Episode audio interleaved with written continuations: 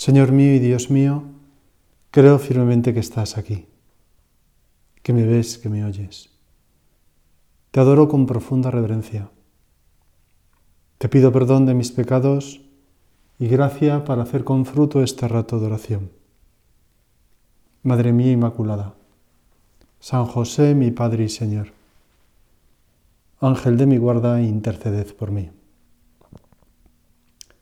La Navidad está cerca.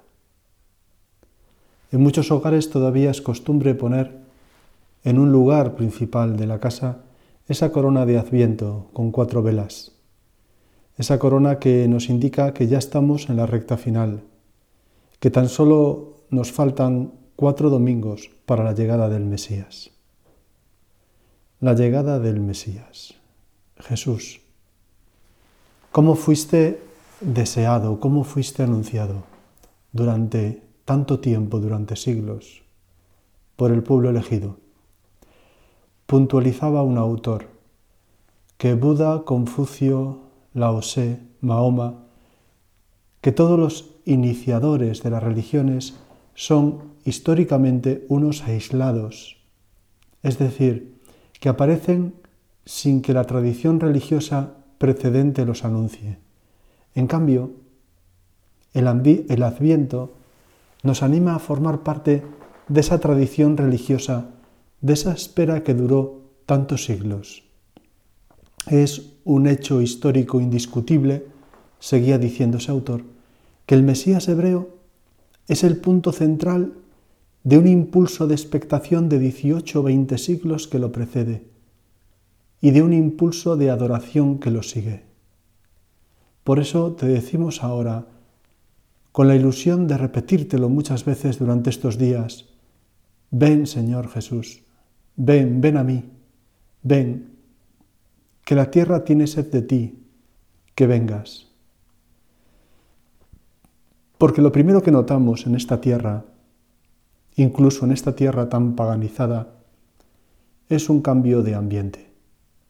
Vemos cómo cambian las calles, ofreciéndonos sus mejores juegos de luces, los comercios, porque adornan sus escaparates y los llenan de regalos, las casas, en donde aparece el Belén, el árbol, con todo tipo de adornos navideños. Y es que hasta el aroma del viento es distinto, porque con nieve o sin ella, dependiendo del continente, en el aire se respira el misterio algo inexplicable flota en el ambiente. Unos dirán que se trata de pura autosugestión, simplemente de algo creado por nosotros. Otros hablarán de una especie de magia de la Navidad, como para indicar que se trata de algo que, que sin más pues, nos supera. Pero nosotros sabemos que esa magia, que es un espíritu, tiene su origen en el Dios que se acerca, en el Dios que, quiere venir a visitarnos porque está enamorado de nosotros y del mundo. Tanto amó Dios al mundo que le entregó a su Hijo unigénito para que todo el que cree en Él no perezca, sino que tenga vida eterna. El adviento se nos presenta así como un tiempo de preparación. En el mundo antiguo se empleaba esta palabra cuando los reyes o emperadores visitaban una provincia. Se hablaba de su adviento, es decir, de su llegada, de su venida. Y los habitantes entonces de la zona se preparaban para el evento. Yo pensaba cómo nos preparamos para las cosas que realmente nos importan. Una fiesta, por ejemplo, o, una boda. No asistimos con cualquier vestido o peinado, no nos presentamos de cualquier manera. Lo mismo a una excursión al monte o a, o a la nieve. Antes de partir, repasamos que tenemos todo lo necesario, incluso para hacer frente a los imprevistos, por si nos pilla una tormenta por sorpresa o por si nos perdemos. Cuidamos los preparativos de lo que nos interesa. Es más, es en ese cuidado cuando experimentamos un gozo especial, cuando en cierta manera estamos como anticipando el hecho, la fiesta o la excursión, ese misterioso placer que describía así el protagonista de Tierras de Penumbra. cuando decía, el gozo más intenso no consiste en no tener, sino en desear. La dicha constante, la felicidad eterna, solo se experimenta cuando lo que más deseas no está a tu alcance. Dios no está a nuestro alcance y es lo que nuestros corazones más necesitan, más desean durante estos días y, durante toda nuestra vida. Es a Cristo a quien el adviento nos ayuda a recibir. Porque después los cristianos adoptamos esa palabra del mundo antiguo, adviento, y la aplicamos a la venida del Mesías, de Dios, que al fin llega a dónde? A la provincia de esta tierra, al mundo. Por eso decíamos, tanto amó, tanto amó Dios al mundo, que le entregó a su Hijo unigénito. Y entonces la preparación cambia. No se trata ya de prepararnos para asistir a un evento o de realizar una determinada actividad. Se trata de prepararnos para acoger a Dios que viene a visitarnos. Viene quien pensó en nosotros desde antes de la creación del mundo. Viene quien más nos conoce. Viene quien más nos quiere. A Él es a quien debemos dar cobijo, preparar una morada en nuestros corazones. Me vienen a la cabeza todos aquellos que dentro de muy poco tendrán que hacer muchos kilómetros para reunirse con los suyos, con sus seres queridos. Les costará, como todos los años, arrancar, ponerse en camino, pero también, como todos los años, al final volverán felices sabiendo que ha valido la pena. La familia es el lugar al que siempre se vuelve. Y puede ayudarnos entonces pensar cómo nos preparamos para recibir a las personas que amamos. Cómo los padres preparan esa comida especial de Nochebuena o Navidad, esperando a sus hijos que ya mayores y dispersos por el país o viviendo en el extranjero, vuelven al hogar. Y al verlos de nuevo reunidos en torno a esa mesa, quizás la misma, en la que comían cuando eran pequeños, es como para ellos una especie de, de anticipo de cielo. Por eso Jesús viene a los suyos, a nosotros, sus hermanos, a compartir nuestras vidas, Quizá en tu familia y alrededor de esa mesa no estén muchos o, no estén todos. Algunos hace años que no vienen, otros han fallecido y al final, vale, lo comprendo y no es lo mismo, nunca será lo mismo. Pero los que queráis y podáis, no dejéis de reuniros estos días. Belén significa casa de pan, es decir, es figura de la Eucaristía. Y cada Nochebuena, cada Navidad, lo es también de alguna manera de ese gran banquete que debe ser el cielo donde todos estamos llamados a participar. Belén atrae, une como la familia. Pero la visita de Cristo no se reduce a un momento puntual de la historia o del año al 25 de diciembre, a la noche buena, la noche entre las noches. No, Jesús nos visita en cada sacramento, en el bautismo, en el matrimonio, en la confirmación, etc. Pero sobre todo en aquellos dos que más frecuentemente acostumbramos a recibir, la confesión y la comunión. Son increíbles. En la confesión es donde recuperamos la unión con Dios, el, feeling con Él. Y en la comunión, donde podemos experimentar la máxima unión en esta tierra que puede conseguir la criatura con el Creador, comiéndole. Por eso podemos afirmar que ha venido para quedarse.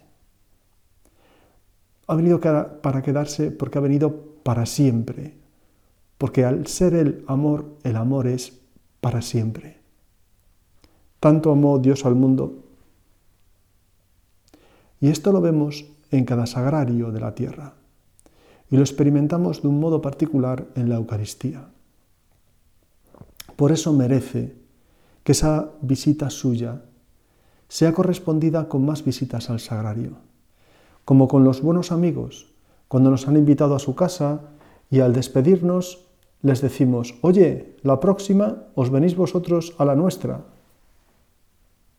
Por eso nos aconsejaba San José María, no seas tan ciego o tan atolondrado que dejes de meterte dentro de cada sagrario cuando divises los muros o torres de las casas del Señor. Él te espera.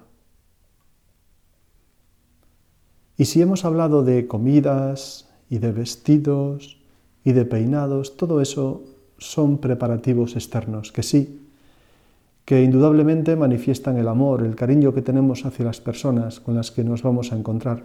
Pero con Jesús, sobre todo, deberíamos prepararnos por dentro. Decía también San José María, hemos de recibir al Señor en la Eucaristía como a los grandes de la tierra, mejor, con adornos, luces, trajes nuevos. Y si me preguntas qué limpieza, qué adornos y qué luces has de tener, te contestaré, limpieza en tus sentidos, uno por uno. Adorno en tus potencias, una por una, luz en toda tu alma. Concretamente podemos hacerle el regalo de cuidar mejor la misa, de prepararla con tiempo. Recuerdo lo que me contaba un amigo mío, sacerdote, hace ya años.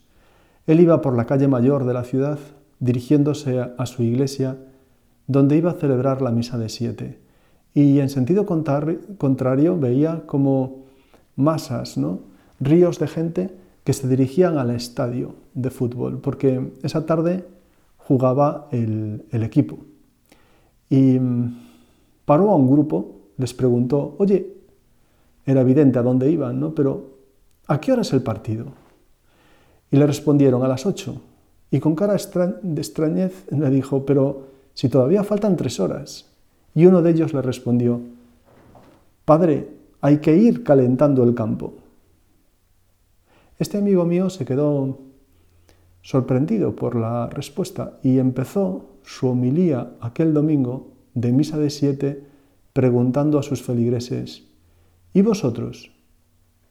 ¿Con cuánto tiempo habéis calentado esta misa. Para una madre que espera pronto el nacimiento de su hijo, es imposible olvidarse, no pensar en ese niño o en esa niña cada minuto y prepararle su primer vestidito y, la cuna y Señor Jesús, que yo me prepare, que yo vaya encendiendo mi comunión contigo. Por ejemplo, a veces me imagino cuando la gente se pone en la fila, en la cola para comulgar, el cuerpo de Cristo, amén, el cuerpo de Cristo, amén. Y me imagino que vienen como todos con un cubo, un cubo de estos de playa.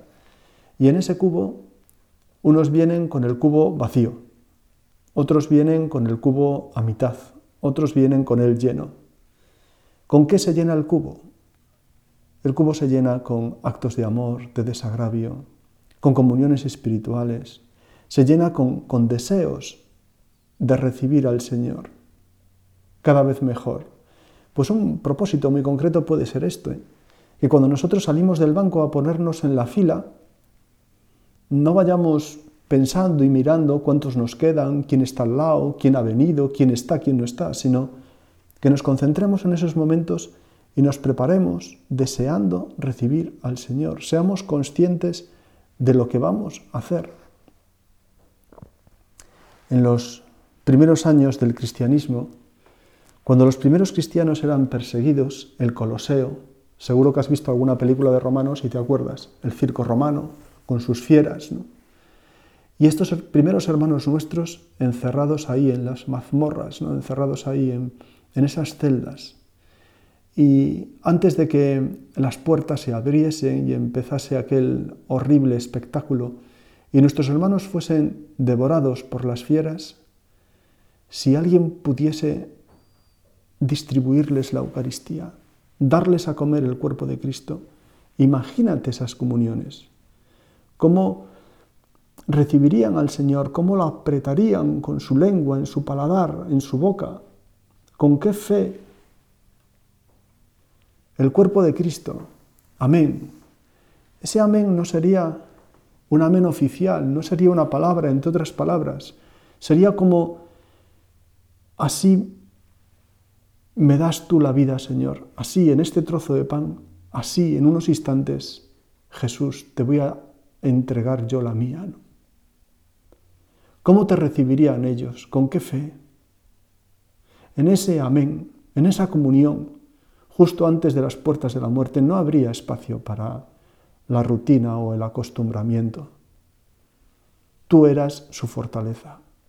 Y tú ahora, Jesús, en cada Eucaristía, eres también la nuestra. Gracias, Señor, por venir un año más.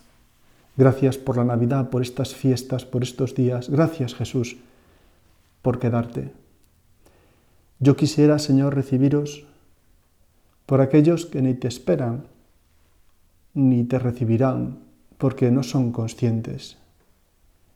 Yo quisiera, Señor, recibirte con aquella pureza, humildad y devoción con que te recibió la criatura que más te quiso, la Virgen María, tu madre, la que te llevó en su seno, tu madre que es también la mía. Te doy gracias, Dios mío, por los buenos propósitos, afectos e inspiraciones que me has comunicado en esta meditación. Te pido ayuda para ponerlos por obra Madre mía Inmaculada, San José, mi Padre y Señor, Ángel de mi guarda, interceded por mí.